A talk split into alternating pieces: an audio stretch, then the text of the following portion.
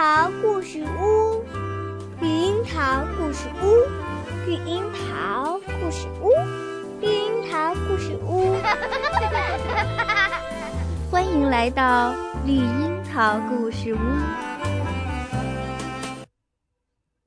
亲爱的宝贝，晚上好！又到了听故事的时间了。绿樱桃在给大家挑故事的时候，总是会遇到一个苦恼。那就是有很多好看的书、好听的故事，我没有办法给大家讲出来。为什么呢？因为它们是绘本。打开绘本，里面只有很少的字，甚至连一个字都没有。它们完全是通过图画来讲故事的。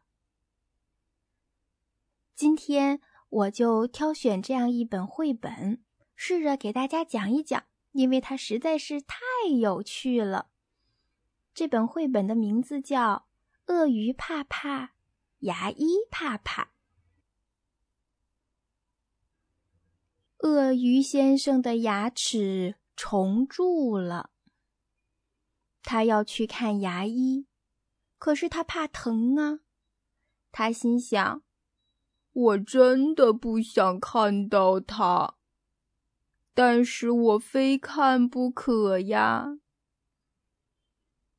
在牙医的诊所里，同样有一个怕怕的人，他是牙医，给鳄鱼看病拔牙。哦，想想真可怕！牙医心里想：我真的不想看到他，但是我非看不可呀。鳄鱼来到诊所，啊，哦，两个人都吓了一跳。鳄鱼说：“我一定得去吗？”牙医也躲在椅子后面：“我一定得去吗？”我好害怕呀！鳄鱼想。我好害怕呀！牙医想。我一定要勇敢。鳄鱼躺在椅子上，张开大嘴巴。我一定要勇敢。牙医拿起了他的工具。我做最坏的打算了。鳄鱼闭上眼睛。我做最坏的打算了。牙医鼓起勇气。哎呦，哎呦！医生的手差点被鳄鱼咬断了。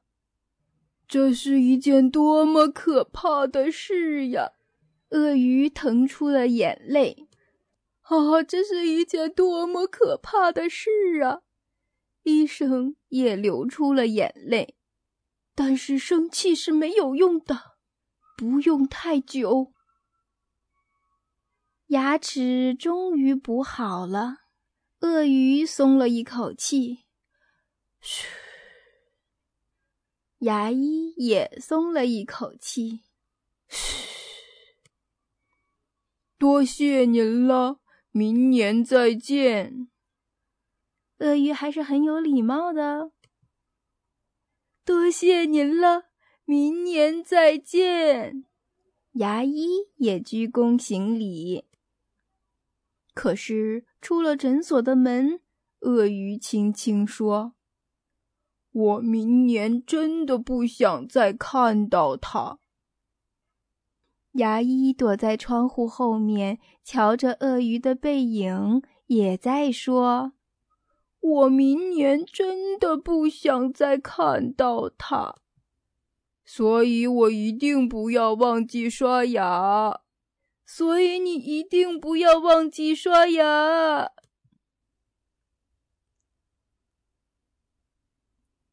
故事就讲完了。鳄鱼不想看牙医。他怕疼，但是他非看不可。牙医也不想看到鳄鱼，因为给鳄鱼治牙真的是很危险的一件事，但是他不看不行。两个人心里想的居然是一样的事情，多好玩啊！如果你也喜欢这本书，可以到书店买来，或者是去图书馆借来看看吧。晚安，祝你有一个好梦。